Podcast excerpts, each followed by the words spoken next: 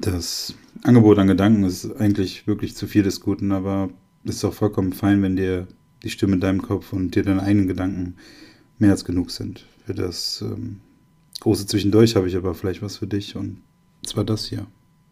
Mein Podcast. Wir werden sehen. Das Gute ist, du kannst es hier jederzeit wieder ausstellen. Aber wenn du kurz wartest, würde ich dir gerne ein paar Dinge erzählen. Vermutlich kennst du das auch. Es ist eigentlich viel zu spät, um noch früh schlafen zu gehen. Und eigentlich war genau auch das mein Plan und das, was ich mir vorgenommen hatte. Auf meinem Nachttisch liegt ein Buch, das ich selber geschrieben habe. Ist das irgendwie nicht total eingebildet, denke ich gerade, aber verstehe mich nicht falsch, ich halte mich nicht für genial oder irgendwie sowas.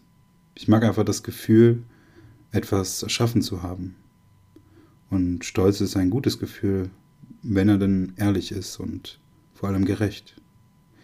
Aber wer sagt einem, wann oder auf was oder wie stolz wir auf uns selber sein dürfen? Alles eine Frage der Reflexion, schätze ich. Aber wir sind irgendwie auch soziale Wesen. Zugegeben, die einen mehr, die anderen weniger, aber deswegen lieben und hassen wir die Bewertung anderer über uns selbst. Anyways, am Ende ist es zweitrangig, wohin wir treiben. Irgendwie Hauptsache nicht stehen bleiben und trotzdem in sich selbst angekommen zu sein. Sich selber finden ohne große Suche. Ja, keine Sorge, dieser Podcast wird dir nicht den Sinn des Lebens auf dem Silbertablett darlegen. Das wäre auch ähm, irgendwie vermessen und vermutlich wird am Ende sowieso viel mehr Fragen da bleiben, als hier Antworten geliefert werden. Wenn das mit dem Sinn nämlich so leicht wäre, dann hätte ich wahrscheinlich schon längst Schlaf gefunden oder sowas. Wir kommen einfach bei diesem Wettstreit an, den wir das Leben nennen. Und am Ende gewinnt keiner, sondern verlieren alle. Naja, dazwischen kann es eigentlich auch ganz gut sein, je nachdem. Ich will hier auch gar nicht zu düster werden. Und warum sollten wir überhaupt, während wir leben, versuchen, das Leben zu deuten?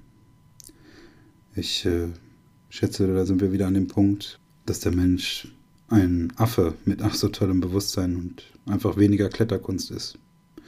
Ich halte das hier alles für einen Riesenhaufen Zufälle. Es ist doch viel wahrscheinlicher, im Lotto zu gewinnen und bei der Ziehung deiner sechs Richtigen mit Superzahl wird die Moderatorin vom Blitz getroffen, als einfach nur geboren zu werden. Wenn du das also hier hören kannst, bist du eigentlich schon ein riesenglücklicher Zufall. Alle Angaben natürlich ohne Gewähr. Weißt du, das Leben ist ein zerbrechlicher Zeitabschnitt für jeden von uns. Und wie verfickt glücklich du darüber sein kannst und bist, dass du es überhaupt auf diese Welt geschafft hast, ist natürlich einzig deine Entscheidung. Auch und gerade trotz der Entscheidungen, die das Leben für dich trifft und die genauso zufällig sind wie all die Dinge, die wir nicht beeinflussen konnten, als wir noch deutlich besser auf Bäume klettern konnten. In diesem Sinne, gute Nacht.